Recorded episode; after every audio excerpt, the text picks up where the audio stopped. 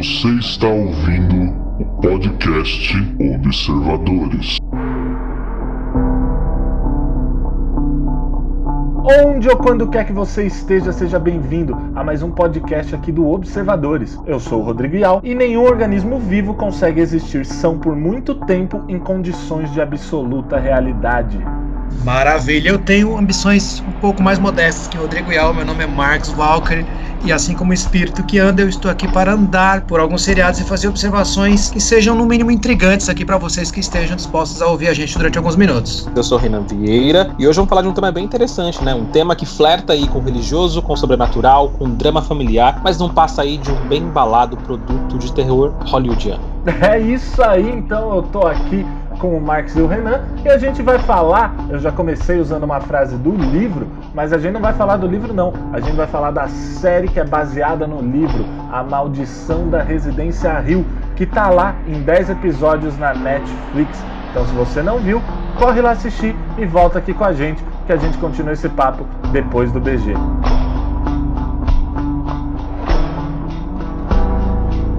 Então eu vou começar jogando o que eu mais gostei da série, na roda pra gente discutir. Muitos podem pensar, principalmente por causa do nome, que a casa Residência Rio é o grande personagem, né? Mas eu acho que, na verdade, é a família que é a grande personagem. E é isso que faz para mim de Residência Rio um grande ponto alto mesmo dentro do terror, porque o terror ele tá ali como, vamos dizer, como a guerra está em A Vida é Bela. A Vida é Bela não é um filme de guerra propriamente dito, é, é ali um drama onde você tem como cenário a guerra. E eu acho que o terror em A Maldição da Residência Rio cai dentro dessa lógica, né? É mais um pano de fundo do que propriamente sobre o que é a série. Exatamente. Eu também concordo com o que você falou desse, no que se refere à diluição, vamos dizer assim, né? Colocando em outras palavras o que você disse, a diluição do gênero de maneira que ele seja borrifado ali em alguns elementos da, da série em questão. Então isso é uma coisa muito interessante a gente olhar. O próprio Rodrigo aqui para você que nos ouve, ele fez uma crítica uma vez para falar de um lugar silencioso, né? O filme que em inglês tem o título A Quiet Place. Você pode ler no observatoriodecinema.com.br e a minha crítica escrita também de A Maldição do Residência Rio em E ele traz justamente um pouco disso, ou seja, é uma nova percepção de terror. Então, quando você coloca, por exemplo, é, um lugar silencioso, ou até mesmo o, o hereditário, né, você tem ali novas formas de se perceber o terror. No hereditário, você tem ali o luto, vamos dizer assim, como uma forma de sobrenatural. Então, assim, uma forma de terror, a melancolia misturada com a depressão, com o luto. Então, esse novo tipo de combo né, ele dá aí uma nova roupagem ao terror e você se assombra dá, com a mesma eficiência, vamos dizer assim, mas com elementos que estão recombinados. E essa recombinação é um dos pontos altos que eu também reforço aí que o Rodrigo falou e concordo. Quando se entende, quando se percebe a, na construção da família o, o, ponto alto do terror em si. Não sei se eu concordo muito aí com o Ial na questão de a família de fato é, ser o grande, pegar um grande protagonismo ali. Talvez acho que a casa, eu vi mais a casa como um grande protagonista da história, assim, tanto que tudo, se, tudo começa ali e termina ali, né? Claro, eu acho que de, algum, de uma maneira inteligente o roteiro vai para esses dramas familiares todos, né? Cada um com seu drama, que na verdade é um drama só, né? Tanto que eles acabam chegando num ponto em comum em determinado momento da série, mas eu acho que a casa por si só é uma grande atração, porque a gente passa grande parte dos primeiros cinco episódios, por exemplo, esperando que eles voltem naquele lugar mais uma vez, pra gente ver como que tava, né, depois de 20 e poucos anos, 26 anos depois, né, de, de, de, tudo que aconteceu. Então eu acho que os próprios dramas mesmo, de cada um, é, o caminho que cada um tomou ali, ocorreu muito por causa da própria casa mesmo. Eu acho que a casa tem esse protagonismo, apesar de, em boa parte do tempo não estar ali presente na narrativa central ali. Mais importante do que você saber quem é o protagonista é saber quem tem mais coisas para dizer. Tem quem vai ali se pegar um pouco mais nos detalhes do horror clássico, então vai se ligar um pouco mais na casa, mas quem se ligar um pouco mais nas questões de luto vai se preocupar com o pai. Eu queria até fazer um análogo com o Lost, porque eu acho que a, a casa nesse caso, a casa nesse caso, olha que bonito, é, ela tem, ela tem, ela tem uma, uma participação muito parecida para mim com a ilha. Ela é um personagem. Eu ainda acho que a casa não seja a grande protagonista, mas ela é um personagem. Ela participa diretamente diretamente na trama. E isso é realmente muito interessante. Era uma coisa que eu não via desde 2006 lá com Lost, que é a minha série favorita, e me julguem mesmo. Não, eu gosto de Lost. Eu só não vou chamar de favorita, mas eu tenho muito apreço por Lost, pelas lições de inglês. Pelas pelo... lições de inglês é muito bom. Aprendi muita coisa com Lost, você não tem ideia. Mas em Residência Rio deu pra gente observar, como o Max disse, um elenco bem interessante, né? Personagens bem interessantes, com atores bem interessantes, né? É, eu, achei, eu achei que tiveram uma preocupação muito grande na construção de cada personagem. Muitas vezes você não precisava de um diálogo inteiro, não precisava de falas ali, para você entender que cada personagem, ou que determinado personagem estava sentindo. E eles eram bem, eles são bem diferentes um dos outros. Cada um tem, teve um caminho na vida, Cada um tem o seu próprio drama com a, com a casa, com a Residência Rio, e reage de forma diferente. E isso faz com que a gente tenha identificações diferentes com cada um mesmo. E não saber exatamente qual deles ali teria algum protagonismo, sobressairia ali. E até o final, assim, não deu pra gente perceber, assim, que um ou outro teria uma missão maior. Até mesmo né, nas cenas finais ali, quando o Steve ele acaba meio que fechando né, o episódio, nem assim ele, ele, ele apareceu mais que, a, que os demais, por exemplo. Era porque era a história dele. Ele precisava fechar aquilo pelo comportamento que ele teve desde o início, pelo ceticismo dele desde o início. E todos os outros tiveram ali espaço é, quase que de maneira muito equilibrada, até os que morreram antes, né? Exato, cara. E uma coisa muito interessante, ó, vocês falaram aqui três palavras, tá? Elenco, diferença e luto. Essas três palavras já apareceram. E uma coisa muito interessante, dei a notícia lá no Observatório de Séries, inclusive, mas um usuário do Tumblr, é, ele chamou atenção para uma questão que é justamente que esses filhos, né, quando adultos, os cinco filhos adultos, né, da série, eles representam cada uma das fases do luto, né?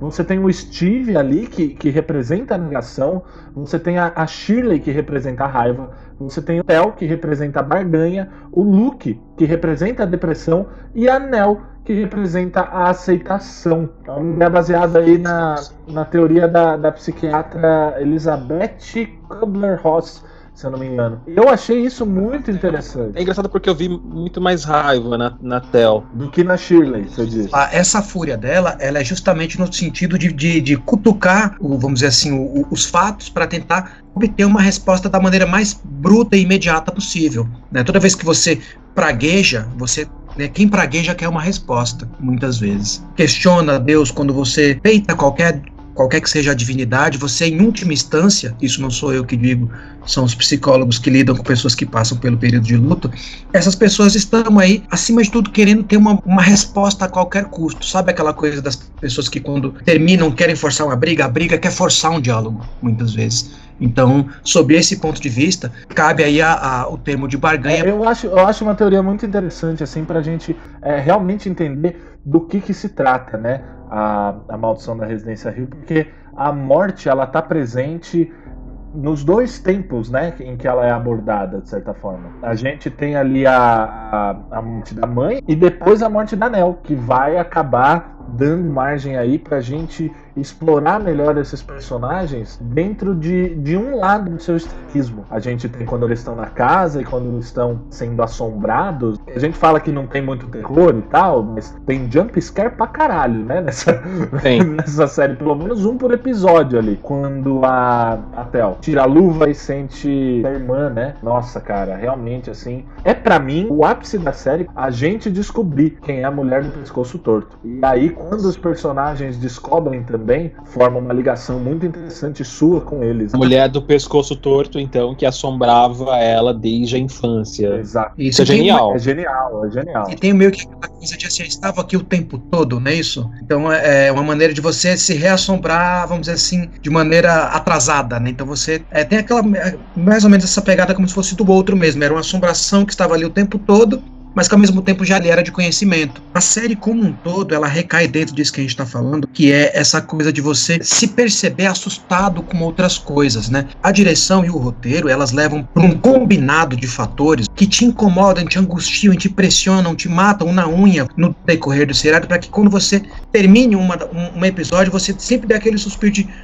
Exatamente, cara. A série, ela tem para mim o clima do iluminado que não é sim, um terror sim, porque você sim. tá tomando susto, porque você tá esperando o próximo pulo que vai vir. O que acontece é que ela cria uma tensão que te deixa ali meio que alerta o tempo todo enquanto você tá assistindo. Essa é a grande façanha dessa série, conseguir fazer com que o público fique alerta, mas não fique alerta pensando, nossa, vai vir alguma coisa, vai vir alguma coisa, vai vir alguma coisa. Então, não é, não é uma façanha barata ali, né? Não é um jeito barato de conseguir essa atenção, né? É um Exatamente. jeito artístico muito belo, né? Exatamente. Você usou uma expressão que eu sempre gostei muito a primeira vez que eu vi, eu ouvi de você, inclusive, né? Que é quando a câmera tem sentimento, quando tem humor, quando tem drama. E eu acho que essa é uma série que mostra muito isso. Então a câmera, movimento de câmera, fotografia, a iluminação, e mais o olhar, por isso que eu disse, às vezes você não precisa de um diálogo, de uma fala óbvia para você entender o sentimento ali da Theo, por exemplo, da Shirley. Não precisava, entendeu? Era só Sim. todos os elementos ali se complementando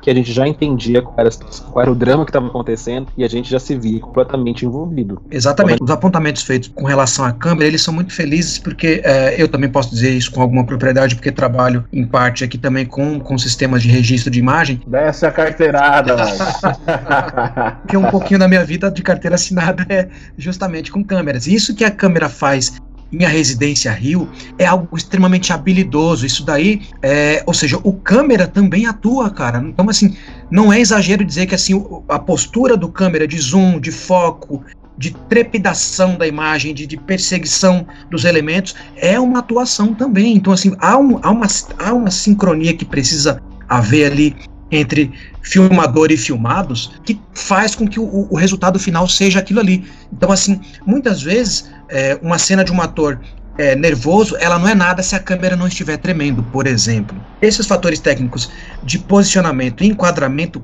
são um dos pontos altos também na técnica, naquilo que se refere à técnica, né, que fazem o seriado ter aí realmente um complemento e seja aí, como eu disse agora há pouco, um combo de sensações muito felizes quando a gente analisa o resultado final. Tem uma cena, quinto ou sexto episódio, né, do velório do Neo, inclusive, né, Isso, que todos se reúnem pela primeira vez.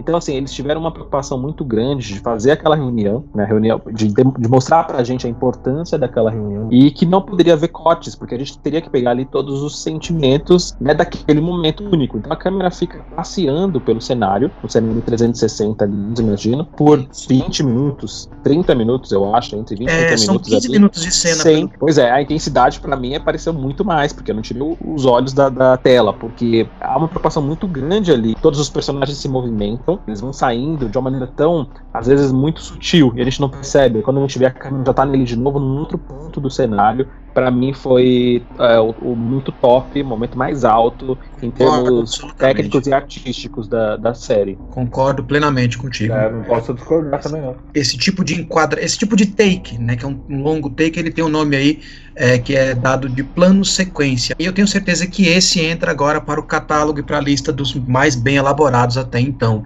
Rodrigo pode me ajudar um pouco mais nessa parte que ele deve, quando a expressão plano sequência vem à tona, o Rodrigo deve lembrar de algumas coisas mais marcantes. Cara, o maior plano sequência do audiovisual da história chama-se Wannabe das Spice Girls. Wannabe.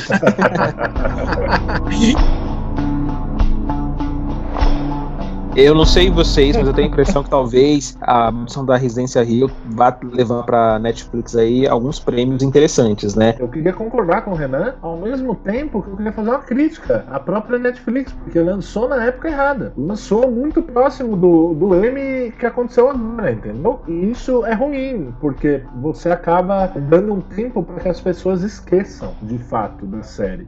A gente viu House of Cards chegando forte, por exemplo, em grandes premiações, sendo lançadas também aí nesse, nesse mesmo período, não? Sim, tudo bem. Mas eu acho que, e ainda mais House of Cards, que você tem, é, por exemplo, um Kevin Spacey liderando. É né? claro que hoje em dia o Kevin Spacey é persona não grata em Hollywood, mas na época não era. Então, o que, o que realmente pega é a questão de que você não tem um elenco com rostos muito conhecidos. Mike Flanagan não é tão conhecido também, assim, do grande público. E quando você tem uma força muito grande do, do grande público, é, vide Game of Thrones. Vide La Casa de Papel. Gente, La Casa de Papel, Real M Internacional, melhor drama, melhor série dramática, é um absurdo. Entendeu? Eu não tô dizendo, não sou, não vou chegar maluquice de dizer aqui que o M tem que criar uma categoria de melhor série dramática popular, por exemplo. É, mas é, é, é a força do público é, ajuda, faz a série crescer. Se Game of Thrones não tivesse tanta, é, tanta gente, ela não teria tantas especulações e os críticos não receberiam direto ali na cara deles, sem eles irem atrás para pesquisar, o fato de que a série tem muito mais camadas é, do que ela aparenta ter quando você assiste só por assistir, entendeu?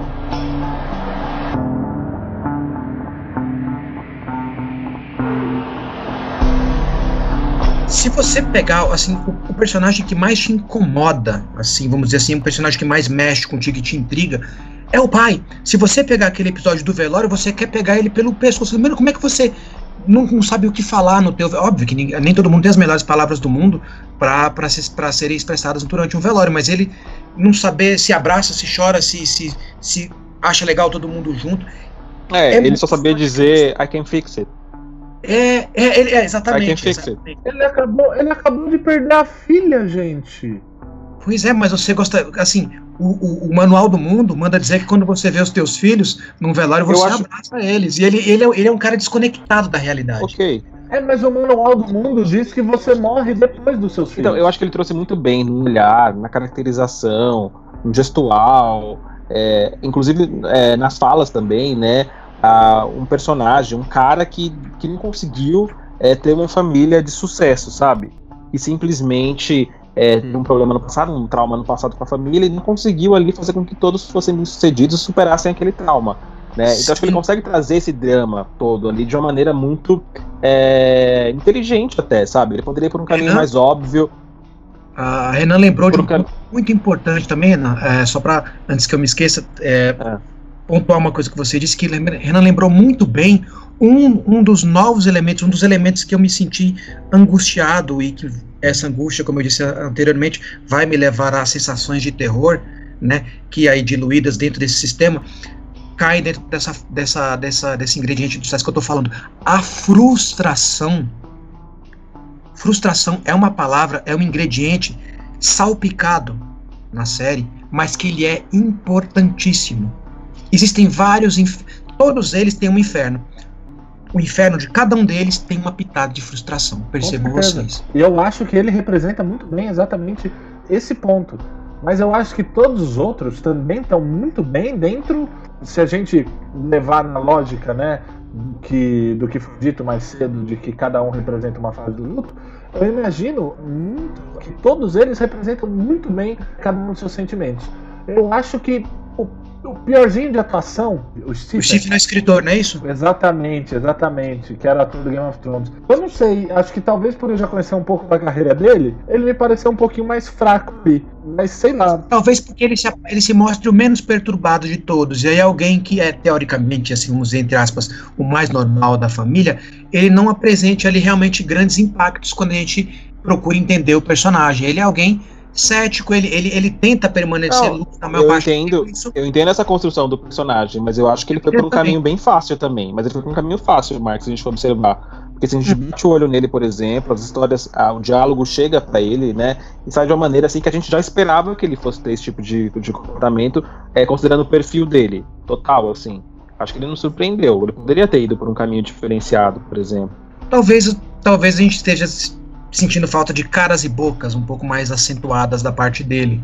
Né, talvez isso pudesse ser. Não, mas eu não, eu, eu não achei ele empático. Quando mas... ele teve, por exemplo, quando ele teve os momentos de crise dele, eu acho que ele, ele entregou emoção, assim. Acho que não faltou emoção da parte dele, sabe? Mas eu acho que ele foi por um caminho esperado, de uma pessoa cética, que não acredita, que nega, nega, nega, como você disse no começo, quando, como o Ial disse no começo, por meio da pesquisa também, nega, né, a negação pura, e depois, de algum momento, de certo momento, a realidade mostra que não é bem assim, né? De novo, nessa parte do, do, do tempero, eu acho que a série é muito feliz por, pelo fato da grande quantidade de pessoas que, que participam da trama terem aí temperos diferentes e, como eu disse agora há pouco, infernos diferentes. Você já viu um cético com medo? Todos os céticos têm medo em algum momento. E ele é esse cara, ele representa esta categoria de pessoas que tem uma postura com relação aos, às coisas da vida envolvendo religião e, e, sobrenatural, mas que em algum momento tem ali um, um, ponto de assombração que ele, ele fica nesse flerte. Né? Você, você já parou para pensar como que alguém que é ateu, por exemplo, sente medo de algo sobrenatural? Todo ateu, em algum momento, ele vai sentir algo estranho que ele fala assim: peraí, eu tô entre o cagaço e a lucidez, o que é que eu sinto? Entendeu? E, e ele é esse cara que representa bem essa galera, vamos dizer assim, salva as devidas proporções que eu acabei de dizer. Eu acho que a atuação dele é, é boa, mas não é a mais impactante. É, eu acho que tanto ele quanto o Luke, eles acabam, e isso é um pouco triste, assim, na minha opinião, mas eles acabam caindo dentro de um estereótipo, e aí para corroborar com o que o Renan falou sobre a questão de ter escolhido um, um caminho fácil, eles caem no estereótipo, né, no, no arquétipo, e eles seguem a jornada do herói. O Luke com as drogas e a assombração, e o Steven com a assombração somente. E eu acho que isso enfraquece um pouco, quando eu paro para pensar, é essa questão de que não há de certa forma, um personagem principal. Concordo. A gente falou que podia ser a casa, falou que podia ser a família, mas eu acho que tanto o Steven quanto eles acabam roubando a cena, não pela atuação, mas pelo inferno em questão. Pela maneira com que a trama conduz essas personagens. E dentro das irmãs, mesmo a Nel, é que a Nel, ela, eu acho que ela é o caso mais à parte, porque ela, ela vai ser. A, a versão adulta dela vai deixar de existir muito rápido. Mas o episódio dela, ela brilhou, eu acho. Com certeza, isso para mim é o melhor episódio da série, assim. Não, não tô dizendo que a série perde força, apesar de que pro finalzinho, ali, quando as coisas vão se resolver, talvez a série tenha deixado a desejar dentro do que eu imaginei que eu fosse dar um 10. E aí o final me tirou um pouco de nota. É porque ela vai te, ela vai te dando injeções de expectativas, né? E aí no final é um final que talvez você fala, poxa, hollywoodiano, até disse no início. Para mim, acaba sendo um bom produto de terror hollywoodiano, porque termina com um final típico de Hollywood. Sim, e por mais que ela se feche em si, o que eu acho um dos grandes pontos da série, e espero, realmente espero mesmo que seja uma temporada única, a não ser que eles façam ali uma a maldição no Residência Rio origens, sabe? Aí pode funcionar, mas uma continuação, realmente uma sequência, eu não gostaria de ver. Mas vocês sabem que, por exemplo, o diretor, ele, ele quando questionado sobre essa coisa do final fechado, né, ou seja, que não dá margem para uma sequência, pelo menos que envolva a família em questão, né, ele foi questionado e ele chegou em algum momento do, do seriado, essa nota nós temos até inclusive no Observatório do Cinema, é, ele chegou é, a questionar realmente se ele poderia deixar isso em aberto ou não, mas ele optou, felizmente, por deixar a, a trama fechada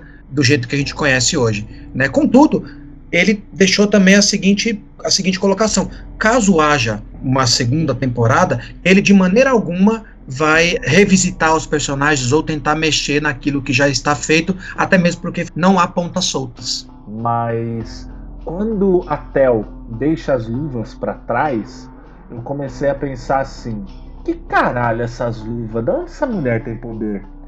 Por quê? Não que eu realmente quero tudo mastigadinho, tudo explicado e tal, mas assim, não faz sentido nenhum, né? Porque a casa era o grande elo desses humanos, né? Com o absurdo, com a fantasia. E a partir do momento em que ela realmente foge, né? Ela consegue se livrar, vamos dizer assim, da maldição da Residência Rio, ela deixa as luzes de lado. Mas aquilo acontecia na casa. Alguns personagens até perseguiam a Nel, até perseguiam é, o Luke, mas o que caralho era aquele poder? Eu entendo que ele é simbólico, mas era uma mutante da galera. Exato. O que é um X-Men? Como ele não tem explicação, na minha opinião, o fato dele ser usado como um artifício de roteiro para que as coisas se encaixem é muito fraco. É, tem uma cena, né, em que a Liv explica para para ela mesma, né, para própria Tel e pra gente, pra audiência, né, que ainda não conseguiu entender ali, que ela é uma sensitiva, né? É uma pessoa sensível aí às energias todas, Como a, a uma questão mesmo. sobrenatural. É, não sei se ela. para mim não ficou claro se ela era, né? Porque Até porque ela, assim. você tem umas dores de cabeça. É, você a da enxaqueca, sim. Coisa, é, da enxaqueca tal. A mãe sim. falou, ficou querendo constatar um sintoma aqui, pelo menos no meu entendimento, era algo que ela passava também. no penúltimo episódio, em que se esclarece muita coisa, em que eles que mostra a chegada novamente da casa, em que todos vão para os quartos, etc. E ela termina com uma frase muito emblemática, assim, né? Ela diz assim: é, vocês podem continuar, vocês continuem sem mim, né? Já se excluindo. Então, no momento que ela chega na casa, é como se ela já soubesse em que, que eles seguiriam adiante ali, né? E ela ficaria, ficaria é, à parte, como se ela não fosse mais é, necessária ali é, junto deles, né? Então, assim, eu acho que ela tinha um sexto sentido, tanto que depois, conforme os episódios vão se passando, né, ela solta uma frase assim, né, é, diz, eu não lembro exatamente como ela disse, né, mas ela era mais ou menos assim, é, eu sei que você viu alguma coisa, eu sei que eles estão aqui, mas eles não fazem nada, né, eles são bonzinhos, algo assim, tentando tranquilizar as crianças de que eles estavam vendo, né, os fantasmas todos, né, não iam atacá-los, que ela também estava vendo, que ela acreditava neles, né, porque a gente passa boa parte da série é, vendo as crianças reclamando, né? Não, a mãe não acredita, não acredita em mim, também não acredita no que eu, no que eu digo, ela acha que é imaginário, etc. E a gente vê que ela já estava vivendo um tempo, né? A série mostra que ela estava vivendo há um tempo realmente. É, uma outra coisa, só um parênteses rapidinho, a gente falou do elenco, né? O elenco é, infantil, né? As crianças ali, eu gostei muito também, assim, eu acho que, que, que deram para elas, assim, elas, elas fizeram muito bem. Principalmente os, os gêmeos, os gêmeos, para mim, conseguiram pegar de tal maneira, e a própria. O né, Luke e a né? Muito, muito, muito. Os, os, menores ali, né? Eu não sei o que, que eles fizeram, qual foi o tratamento, como, como é que eles conseguiram tirar tanta emoção e fazer algumas cenas, inclusive, pesadas. Assim, a gente não sabe exatamente como, qual, qual foi o esquema ali, a gente tá nos bastidores, né? Quando a gente vai inclusive. exatamente. Mas algumas falas tem umas falas terríveis, né? Difíceis para um adulto falar, inclusive, né? De terror mesmo, assim, né? Que as crianças falam é, muito bem, com muita clareza e sem corte. Então, assim, é, a gente tem que fazer esse, é, essa ponderação aí com o elenco é, é, infantil, perdão, que mandou muito bem também. Cara, eu tenho a impressão de que quando você vai trabalhar com crianças tão tão jovens quanto o Julian, né, que interpreta o Luke, Violet McGraw, né, que interpreta a Nell, eu acho que o que acaba acontecendo é que você escolhe uma criança que já age o mais próximo possível da, da maneira que você quer que a sua personagem aja. Porque, gente, tem ator, de um ator que é bom mesmo, um ator que é bom mesmo, se ele tiver 60 anos, você vai chegar para ele e perguntar assim: o que é atuar? O que é atuação? E não vai conseguir te dar a resposta. Se ele te dá uma resposta, ele tá errado, porque tem um monte de gente estudando isso há muito tempo e cada um tem uma visão diferente. Então, quando uma criança tão pequena tá a Ana Pasquito, eu fico me perguntando, às vezes a gente já viu aí a como é o nome da, da, da vampirinha lá que ganhou o, o, o Oscar? Ela ganhou um Oscar, gente, com muito, muito pequena. E eu fico me perguntando até que ponto, até que ponto a gente pode chegar com essa questão de atuação infantil e realmente encarar isso a ponto de, de, de, de comparar. Não estou dizendo que eles atuaram mal, mas estou dizendo até ponto de falar assim, pô, essa menina ela vai aqui concorrer com a Meryl Streep e ela vai ganhar. É, são pontos polêmicos que realmente aí você tem que Uh, ainda não foram estabelecidos limites de idade, até onde eu, até onde eu percebo, assim, para você ter um discernimento sensato do, do, do que, que é talento e do que, que é pertinência, vamos dizer assim, né? E, e deve ser Tem bem interessante coisa... observar que eles devem ter um cuidado muito grande, né, com, com as crianças, né, com o infantil, né, até para não traumatizar essas cenas ah, pesadas, né? O Yao, minutos atrás, disse que não, não tem uma grande estrela, não tem um grande elenco em termos de nomes, né? De celebridades e tudo mais. E a gente está falando aqui de desempenhos incríveis, desempenhos autorais, né? De um texto incrível, de tudo que acaba se encaixando muito bem. Quando Exatamente. se trata de uma minissérie, de uma série fora desse eixo Estados Unidos, Reino Unido, é, a gente tem dificuldades de encontrar, talvez na Alemanha, na, na Itália, na, na, na, Espanha, que estão um pouco à frente é, no mercado mundial, é quando se trata de, desse formato, né, de séries, né, de 45 minutos, 90 minutos, né, séries e minisséries, né, a França vamos, também, vamos muito bem. Mas, só para só concluir, lá, quando a gente vem aqui para o Brasil, por exemplo, se você não pega uma série e bota Calvin Raymond, sabe, é, Sofia Charlotte, é, como protagonistas, essas séries não funcionam aqui. Vamos então, lá. A gente depende lá. muito da figura da celebridade, da figura teen, da figura pop, para poder fazer uma série funcionar. Vou, discord, vou, vou, discord, vou discordar em partes, hein? Concordo. Só queria fazer uma, uma rápida ressalva é, dizendo que o Olisson, o Olisson, o, dizendo que o Oliver Jackson Cohen, ele é um cara em ascensão. É realmente um, um, ponto a se dizer, ah, colocaram um cara porque blá blá blá blá blá. Não, ele não, ele não atrai tanto público ainda assim. Mas vale dizer que é um cara em ascensão, sim. É britânico, né, inclusive, vale ressaltar fazendo trabalho americano nos Estados Unidos, como americano. Exatamente, aí você vê a questão do sotaque que, que, que você citou, é, e como lá realmente isso é, de certa forma, quase que descartável. Assim. Se você não tiver isso, você basicamente não atua. Né? Tem uma série de questões que, que, que atores lá, é, quando eu digo lá, eu estou dizendo Estados Unidos, estou dizendo Inglaterra, tem uma série de questões. Austrália. Também, também. A maioria né, da, da língua inglesa que chega até a gente, a gente consegue ver que eles têm um trabalho é, corporal muito mais completo, entendeu? Um trabalho vocal, é, na maioria das vezes, mais completo.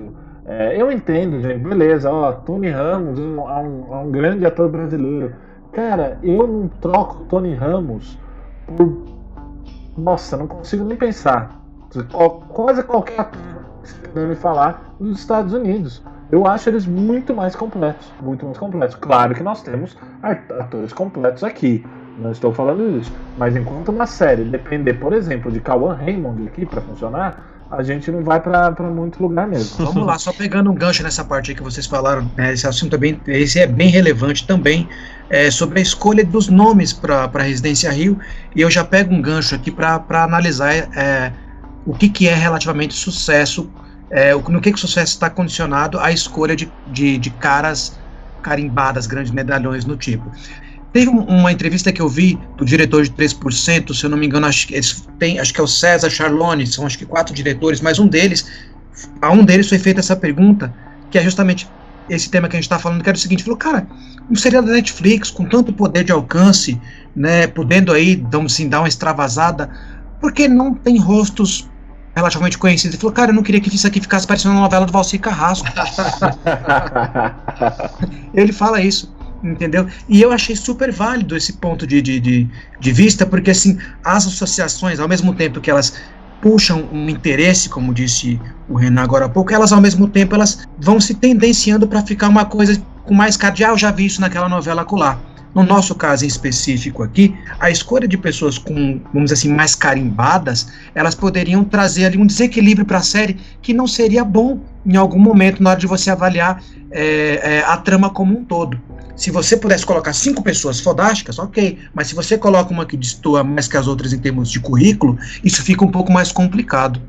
Mas eu acho também que tem uma questão aí de indústria, né? De formação da indústria, de cultura, é, da maneira como se reage a isso. E tem muita competição também. São muitos artistas, né? O mercado anglo é muito grande. Então você vê britânicos que conseguem fazer sotaque americano perfeitamente, vice-versa, australianos. Então, assim, existe um intercâmbio entre eles, o mercado já é maior, é enorme, atende todo o mundo, né? essas produções são para o mundo inteiro. Na, na, formação da indústria, na preocupação de entregar um produto novo e ir atrás de novos talentos, de dar oportunidade, é, é muito maior, né? Essa, é, lá na formação já, não é depois que se pensa nisso, não é, não é olhando o resultado. É uma questão já natural, assim. Enquanto que aqui, até por uma questão de tipo, de gênero de teledramaturgia que temos, que é a telenovela, que você precisa de um elenco grande, numeroso, já para a produção seguinte e depois e depois e depois é meio difícil você trocar. Mas aí nada impede, por exemplo, que você troque, por exemplo, o núcleo central e ainda assim a gente não vê. Então é talvez aí uma questão cultural mesmo também e a questão de, de formação. Né? Pô, cara, mas quando eu penso nisso, às vezes eu paro e falo, pô, será que na verdade isso aqui não é, não é uma tentativa de fazer arte de certa forma sucateada? Porque quando eu penso eh, em relação às novelas e tal, pela sua longa duração, a justificativa que normalmente se dá é a questão justamente do barateamento de custos, né? E é por isso que você não tem produções mais curtas ou mesmo que tenha um investimento muito é, grande, até porque precisa dar retorno. Então, será que isso não é, de certa forma, um, sucateamento? Porque aí você fala, pô, eu não tenho espaço para colocar no meio da minha novela uh, uma, um espetáculo de dança, né? um flash mob a cada três episódios. Então eu não vou colocar isso e aí os atores não se preocupam em ter isso dentro da sua formação. Você não coloca canto e os atores não se preocupam em ter isso dentro da sua atuação.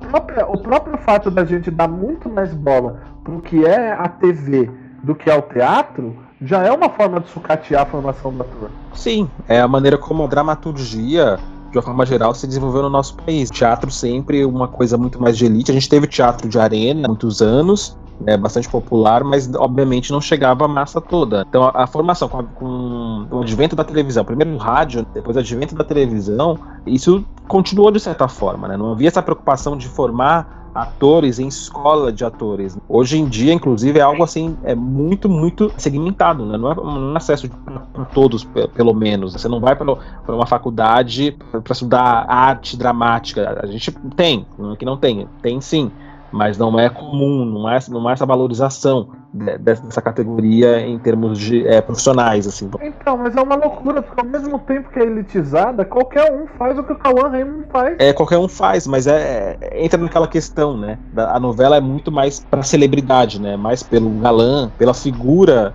estética do que pelo trabalho artístico. Só que aqui a gente não tem dinheiro para isso. A gente faz uma telenovela. É diferente de se consumir, não é isso? De se consumir a, a discussão é, ela se amplia agora porque os produtos todos eles estão globais. Então eu, eu produzo uma série brasileira para Netflix, eu produzo 3%, o mecanismo, eu estou pensando numa audiência espanhola, numa audiência italiana, numa audiência japonesa, numa audiência americana, que é o maior mercado, sabe? Se você vencer nos Estados Unidos, seguramente sua série vai ser renovada. A maior prova disso é o mecanismo que todo mundo acha que foi feito pra gente, quando na verdade, obviamente, é para explicar para lá fora o que está acontecendo aqui. O mecanismo foi feito para o público internacional, totalmente. Total, total. A gente tem que se fuder, né? Se você observar o texto de mecanismo, como ele foi construído, é bastante explicativo, didático e etc., é justamente para fazer com que as pessoas entendam como é mecanismo de corrupção. Agora a gente acabou de perder todo o nosso público de esquerda, né? Depois você falou que o mecanismo é didático. não saiam daí, não desliguem. Eu não gostei do mecanismo, galera. Tudo bem, tudo... a semana que vem a gente conserta. semana que vem a gente conserta. que eles votaram no coisa. Aí você faz essa ressalva. Agora, agora, agora, a gente perdeu todo o nosso público de direito.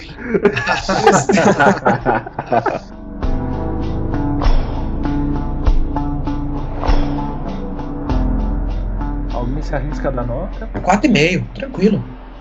Considerando tudo que a Netflix fez, eu, eu disse né, que House of Cards para mim também é bastante significativo né, em termos de Netflix e de qualidade artística, qualidade técnica e etc. Eu daria um 4. Cara, eu vou, vou dar uma nota também, a mesma nota que eu dei na minha crítica. Eu queria dizer que eu ando muito generoso, tá? É, eu queria dizer que para a terceira temporada de Demolidor eu dei 4 estrelas de 5. Para o Mundo Sombrio de Sabrina eu dei 4 estrelas e meia.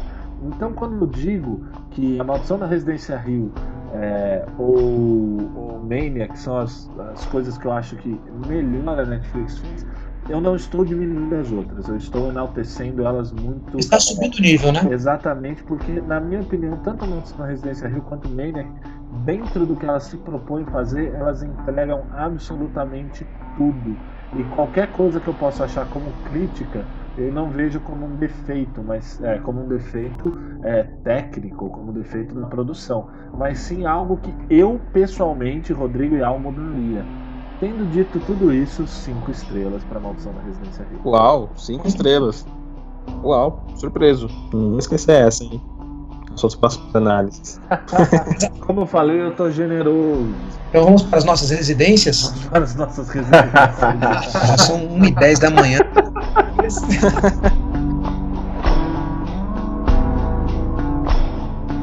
Você ouviu o podcast Observadores.